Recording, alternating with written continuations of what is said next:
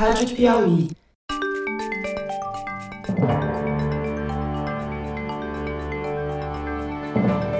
Opa! Eu sou José Roberto de Toledo e este é o Luz no Fim da Quarentena, uma coprodução da revista Piauí com a Rádio Novelo.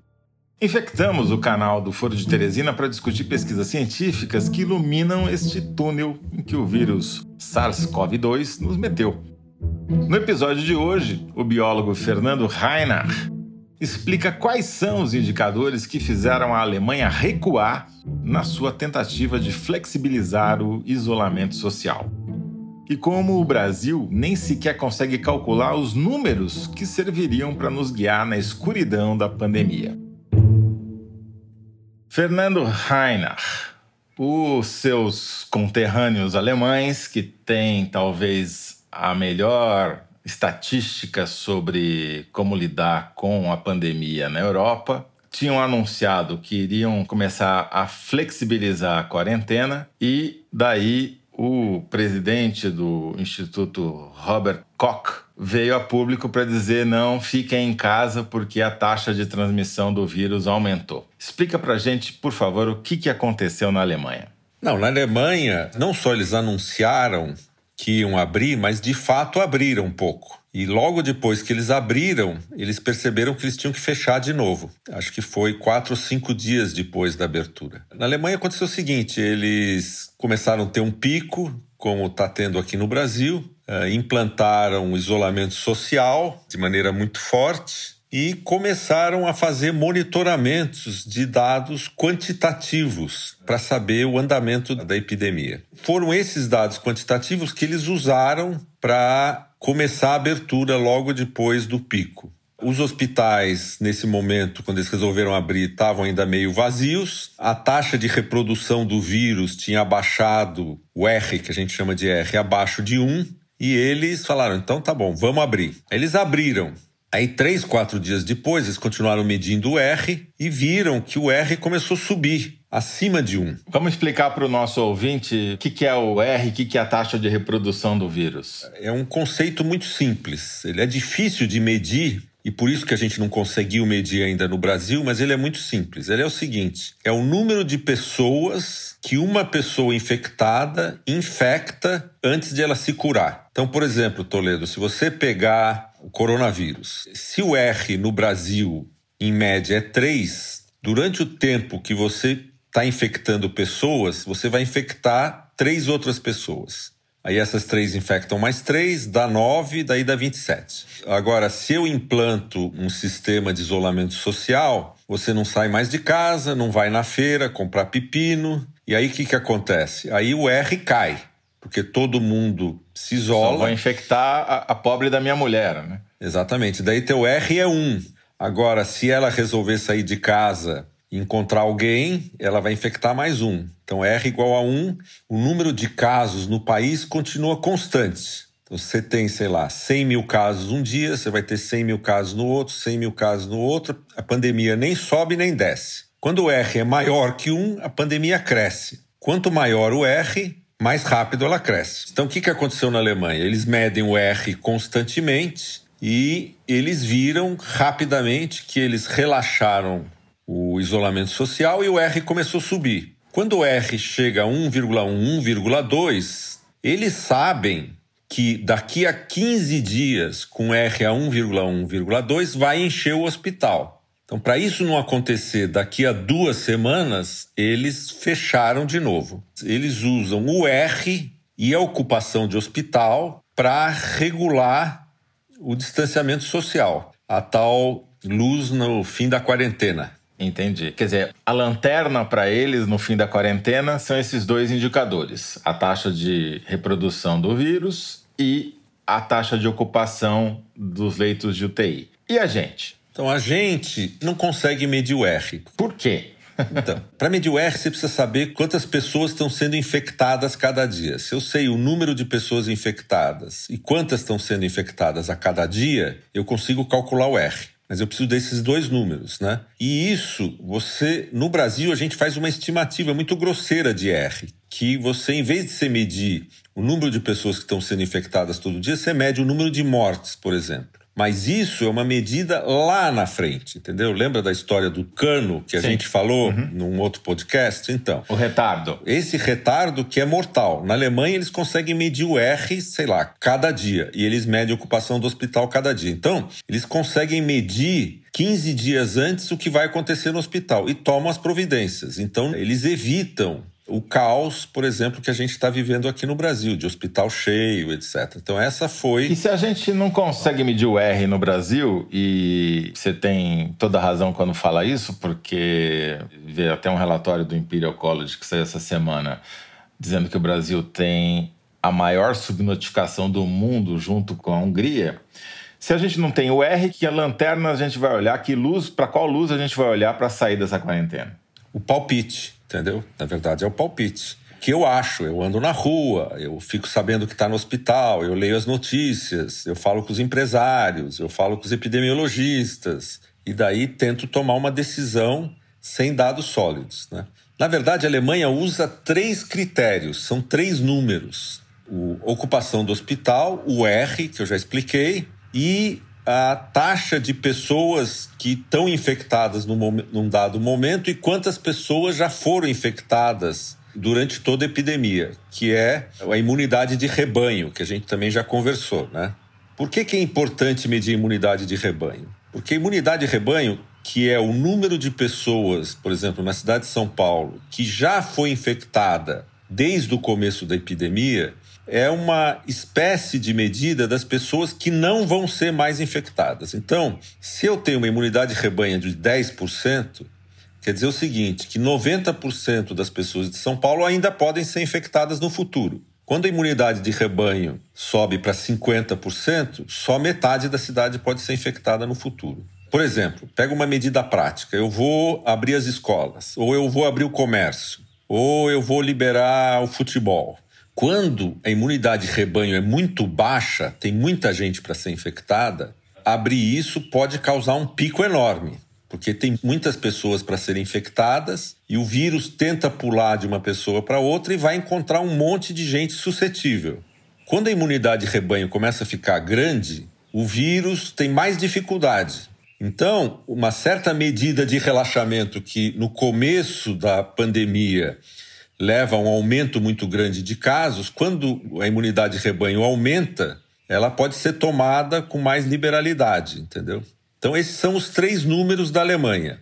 Bom, a taxa de ocupação dos leitos, a gente, pelo menos essa, a gente tem uma noção um pouco melhor, né? No estado de São Paulo, a gente está vendo que enquanto os hospitais da classe A, tipo Sírio-Libanês e Albert Einstein, tem uma queda da taxa de ocupação dos leitos de UTI por pacientes de Covid-19, nos hospitais da periferia e nos hospitais de campanha que foram montados para fazer frente a ela, ela já, essa taxa já se aproxima de 100%. A gente, como você acabou de explicar, não calcula a taxa de reprodução do vírus, o R. Como é que a gente pode saber, por exemplo, se o dia 11 de maio, que é o que está previsto para São Paulo, flexibilizar a quarentena, seria uma boa oportunidade para fazer isso ou não? A gente simplesmente não sabe. Os alemães sabem, a gente não sabe. Isso está muito claro nas próprias falas dos políticos. Os políticos falam assim: não, todo dia eu acordo de manhã, ou eu chego no escritório, eu vejo o que aconteceu no dia anterior e tomo as minhas medidas. O Mandetta falava isso, o atual ministro fala isso. Sem esses números, é assim mesmo que eles têm que fazer, não tem outro jeito. Com esses números, você pode fazer como a Alemanha. Eu vou, que medidas eu tenho que tomar hoje? Porque eu sei que daqui a 15 dias vai acontecer a seguinte coisa, entendeu? Agora, a gente eh, viu esse estudo do Imperial College, eles estimaram, com base no modelo matemático, a taxa de reprodução do vírus para o Brasil, que deu 2,8, que também é a maior do mundo. E isso está em linha com o que a gente está vendo com a evolução do número de mortes, né? Que a gente já, em total, já ultrapassamos a China e estamos crescendo tanto dia a dia que, se você somar as mortes semanais, daqui a pouco a gente vai chegar em segundo lugar, que é a previsão do Imperial College, só atrás dos Estados Unidos em número de novos mortos provocados pela epidemia. Qual que é o. Se a gente. Primeiro, esse estudo do Imperial College é confiável? Qual a sua opinião sobre ele? É, eu acho que o Imperial College é um dos grupos mais respeitáveis. ele é confiável, mas você tem que entender que ele é um modelo matemático que tenta prever a realidade a partir dos dados disponíveis. O mais problemático do, de a gente ter um R por volta de 2,8, 3, que eles estão estimando, se isso for verdade, é que nós estamos muito longe de atingir o pico. Por definição, o pico acontece quando R é igual a 1. A gente vai ter que aumentar o isolamento aos poucos, ou violentamente, depende, até o R ficar em 1. Quando o R for 1, nós atingimos o pico. Se a gente abaixar o R abaixo de 1, o pico começa a descer. Então, não dá para pensar em qualquer abertura antes de a gente atingir o pico, ou seja, antes do R ser igual a 1. Agora, voltando aos seus três números, saiu a, foi feita a segunda onda de pesquisas lá pela Universidade Federal de Pelotas, no Rio Grande do Sul, e em vez de dois testes positivos para pessoas que já tiveram a doença, a gente não sabe se está imunizada ou não, mas espera-se que sim, é, agora acharam seis, o que continua sendo menos do que 1% da população pesquisada. Ou seja, não sei se isso serve de, de parâmetro, mas vocês estão fazendo aqui em São Paulo, USP, Fleury e Bob estão fazendo outra pesquisa similar aqui, usando um outro tipo de teste, talvez que vai pegar mais, vai ser mais preciso, mas tudo indica que a gente ainda está com estoque de gente vulnerável à doença muito grande, não é isso? Tem uma boa notícia do resultado deles, que eu fiquei muito feliz, que é o seguinte: nas seis casas que eles acharam pessoas positivas, eles testaram as outras pessoas da casa que também estavam positivas. O que indica fortemente que realmente esses seis são positivos, entendeu? Que não é um problema do teste. Mas, de qualquer modo, o importante ali é que eles estão fazendo uma amostragem no estado inteiro do Rio Grande do Sul. E esse é um número que, se tiver correto, reflete o que está acontecendo no Rio Grande do Sul como um todo. A diferença do estudo de São Paulo é que ele está tentando focar na cidade que é o epicentro do Brasil, da pandemia no Brasil, que é a cidade de São Paulo, e na cidade de São Paulo, nos bairros que a gente acha que tem o maior número de casos. O número deles é a média de um estado brasileiro. O nosso número vai ser o número na área do centro da pandemia, na cidade que tem o maior número de casos. Então, se tudo der certo, o nosso número vai ser muito maior que o deles, é de se esperar isso. Bom, e o que, que a gente faz agora, Fernando? Fica em casa? É isso? Bom, na dúvida não ultrapasse, não é o que eles falam? A gente não sabe, é. nosso, não sabe o nosso R. A gente está com o hospital lotado. Qualquer relaxamento uh, de isolamento é muito perigoso e muito arriscado, entendeu? Então eu acho que precisa montar esses sistemas né, para ter os três números, uh, para a gente continuar a ter alguma chance de tomar decisões baseadas em números. Né? O que eu acho que é interessante nessa história toda é que os países que vão se dar melhor, no caso da Alemanha, por exemplo, são países que vão se tornar escravos desses números, entendeu? Eu imagino que daqui dois, três meses vai estar tá todo mundo conversando no bar, entendeu? E aí, Toledo, tudo bem? Você viu o R ontem? Porra, o R caiu, que bom, acho que vai dar para liberar.